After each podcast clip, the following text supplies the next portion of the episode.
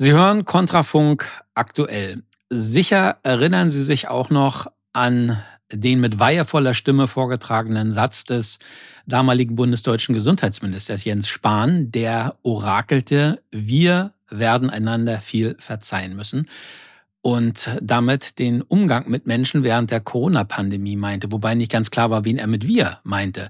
Schon damals dann empfanden viele Kritiker der gegen das Coronavirus gerichteten staatlichen Maßnahmen diesen Satz deshalb ungeheuerlich. Jens Spahn machte daraus aber sogar noch ein Buch, über das wollen wir aber jetzt nicht reden, sondern über das Buch Wir vergessen nicht. Eine Sammlung von Erzählungen von Menschen und was sie in der Corona-Zeit erlebt haben. Herausgegeben hat das die Autorin Annette Hahn, die allerdings das Buch unter ihrem Künstlernamen Annette Kräft veröffentlicht hat. Und wir wollen sie jetzt auch mit Annette Kräft ansprechen. Ich bin jetzt mit ihr verbunden. Hallo, Frau Kräft. Hallo, Herr Peter. Guten Tag. Sie haben sich, wenn ich richtig gezählt habe, 60 Geschichten erzählen lassen, die Sie in unterschiedlichste Kategorien eingeteilt haben. Von A wie Arbeitsplatz, glaube ich, war das, und Alltag über F wie Familie und Freundschaft bis S wie Schule und Sport. Also so vielfältig wie das Leben, in das die Corona-Maßnahmen eingegriffen haben. Gab es vielleicht dennoch in diesen 60 Geschichten ein Wort, eine Erfahrung, das sich durch alle wie ein roter Faden gezogen hat?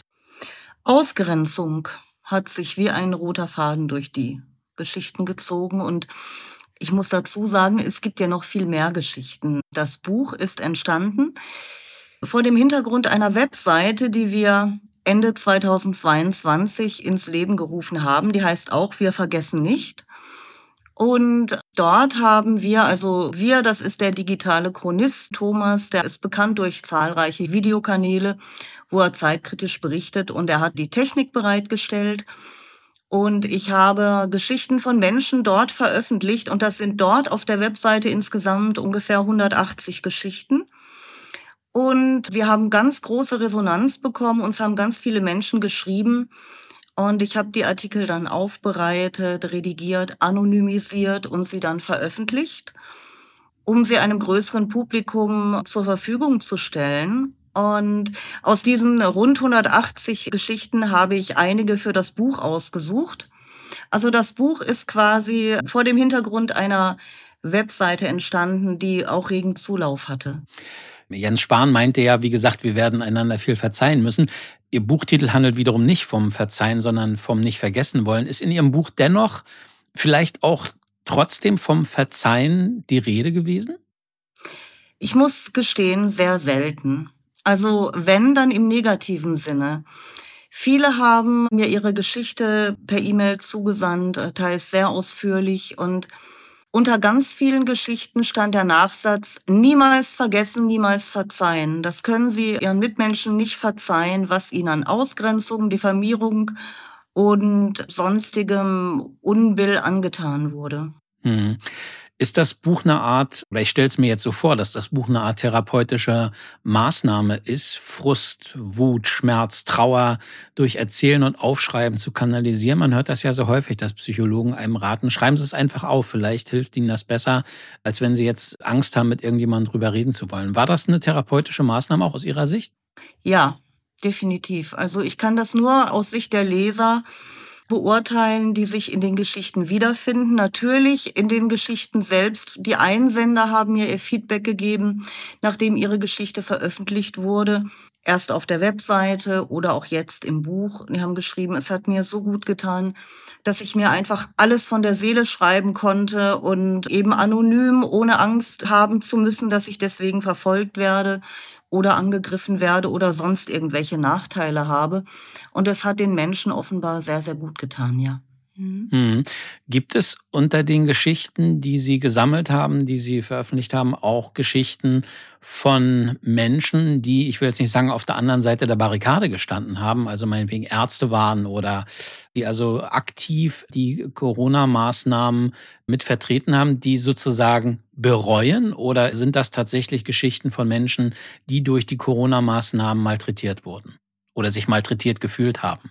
Ja, das sind zu 99 Prozent Geschichten der Opfer sozusagen, der Menschen, die unter den Maßnahmen gelitten haben, die unter ihren Mitmenschen gelitten haben. Ich muss aber sagen, das zieht sich durch alle Berufe. Es war auch eine Praxismanagerin dabei, die geschrieben hat, dass die Ärzte, für die sie arbeitet, das ganz anders gehandhabt haben, die eben nicht mitgemacht haben bei der Ausgrenzung. Ein Priester hat erzählt, na, die Kirche hatte ja dicht gemacht, also sogar bis hin zu, dass es kein Weihwasser mehr gab. Und das hat eine Christin bis ins Detail ausführlich geschildert. Dann hat sich noch ein Priester zu Wort gemeldet, der heimlich Messen abgehalten hat, um die Gläubigen nicht im Stich zu lassen. Also das ist das Interessante bei der Sache. Es zieht sich quasi durch alle Berufe und durch alle Altersgruppen, durch alle Berufe. Und man kann nicht sagen, eine Berufsgruppe oder eine bestimmte Gruppe hat bei allen mitgemacht, weil es gab immer solche und solche. Hm. Sie haben sich ja sehr intensiv mit der Thematik auseinandergesetzt, naheliegenderweise natürlich. Gab es etwas, gab es eine Geschichte oder mehrere Geschichten, die sogar Sie überrascht haben, also wo Sie gesagt haben, also ich habe jetzt einiges mitbekommen, was in der Zeit passiert ist, aber dass das passieren konnte, das überrascht jetzt sogar mich? Ja, einiges, einiges, weil ich war ja hier so in meinem kleinen eigenen Bereich und Umfeld und ich konnte ja keinen Einblick gewinnen in das, was woanders passiert ist. Ich habe ganz viele Geschichten aus Pflegeheimen, von Krankenhäusern, aus der Schule und mich hat im Grunde tatsächlich alles etwas schockiert und überrascht, teils mehr, teils ein bisschen weniger vielleicht. Es gab dramatische Szenen. Leute sind nach der Impfung verstorben, kurz darauf. Alte Menschen sind im Pflegeheim verwahrlost, wurden isoliert. Aber es gibt eben auch diese kleinen Geschichten aus dem Alltag, die mich besonders, persönlich besonders schockiert haben, weil sie einfach gezeigt haben, dass sich dieser Wahn, dieses totalitäre, dieses extremistische überall im Alltag gezeigt hat. Also eine ältere Frau konnte keine Maske tragen, war mit einem älteren Bekannten im Supermarkt wollten zum Auto gehen hinterher, dann hat sie ein junger Mann verfolgt und körperlich bedroht, weil sie keine Maske getragen hatten und gesagt, das Autokennzeichen merke ich mir. Ein Zugführer hat ein Riesentheater veranstaltet, weil ein Fahrgast beim Trinken die Maske abgesetzt hatte. Tatsächlich beim Trinken. Also muss man sich überlegen. Und die Polizei gerufen und dann hatte sich die Frau, die mir die Geschichte geschildert hatte und geschrieben hatte, eingemischt Ihr Bekannter stand still daneben und hat dann sein Handy genommen, wollte wohl jemand anrufen und das Handy wurde ihm aus der Hand geschlagen von dem Zugschaffner. Aus der Hand geschlagen.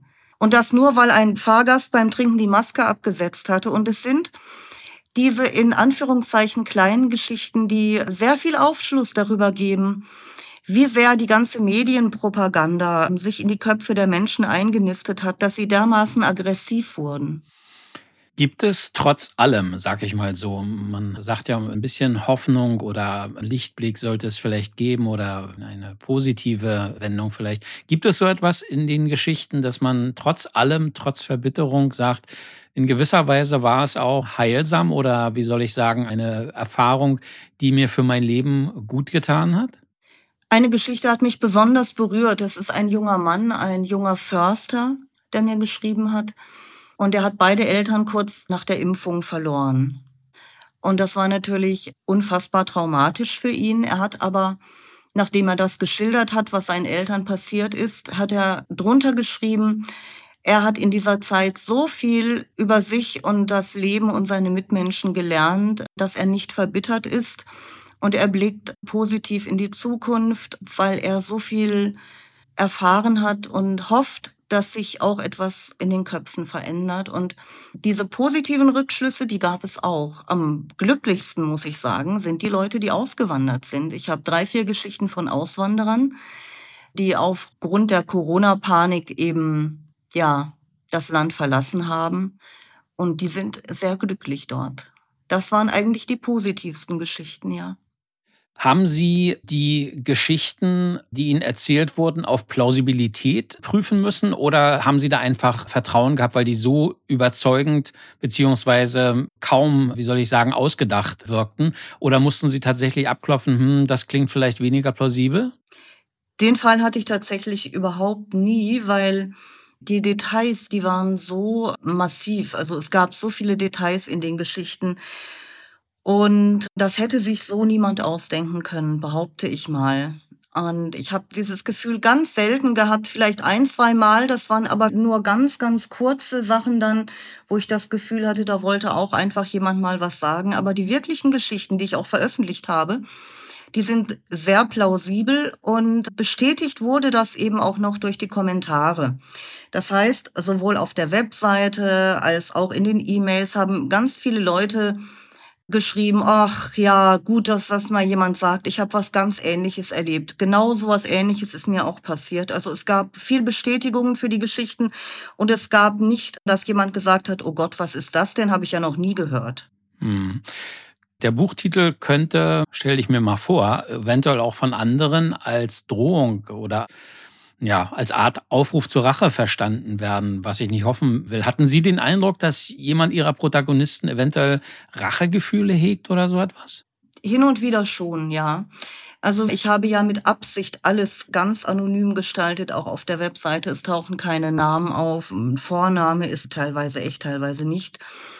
Aber ich habe alles anonymisiert und das hat manche, ganz wenige. Die meisten haben es verstanden und waren auch dankbar, dass es anonym ist. Aber manche wollten dann eben, wenn sie im Krankenhaus abgewiesen worden sind oder wenn ihnen auf der Arbeit was passiert ist, haben das Unternehmen genannt, das Krankenhaus und den Arzt. Da habe ich gesagt, das werde ich nicht veröffentlichen.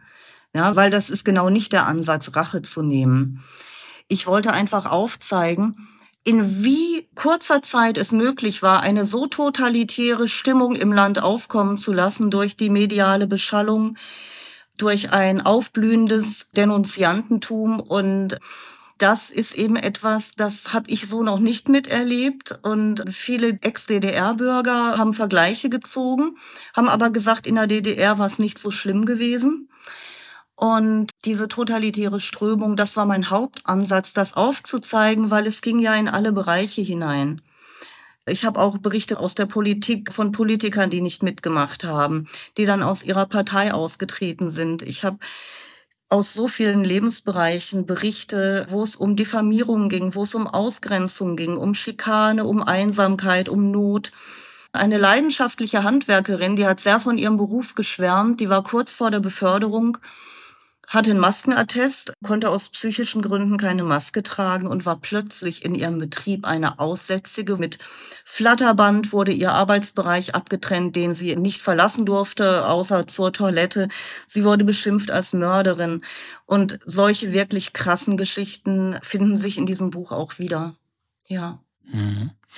Das Buch Wir vergessen nicht, was wir in der Corona-Zeit erlebt haben, ist bei ePubli erschienen. Jede Menge weitere Informationen können Sie auf der Internetseite www.wir-vergessen-nicht.com nachlesen. Wir sprachen mit der Herausgeberin, Frau Annette Hahn, die das Buch allerdings unter ihrem Künstlernamen Annette Kräft veröffentlicht hat. Vielen Dank, Frau Hahn. Vielen Dank, Frau Kräft. Ich danke Ihnen sehr für das Interview. Alles Gute.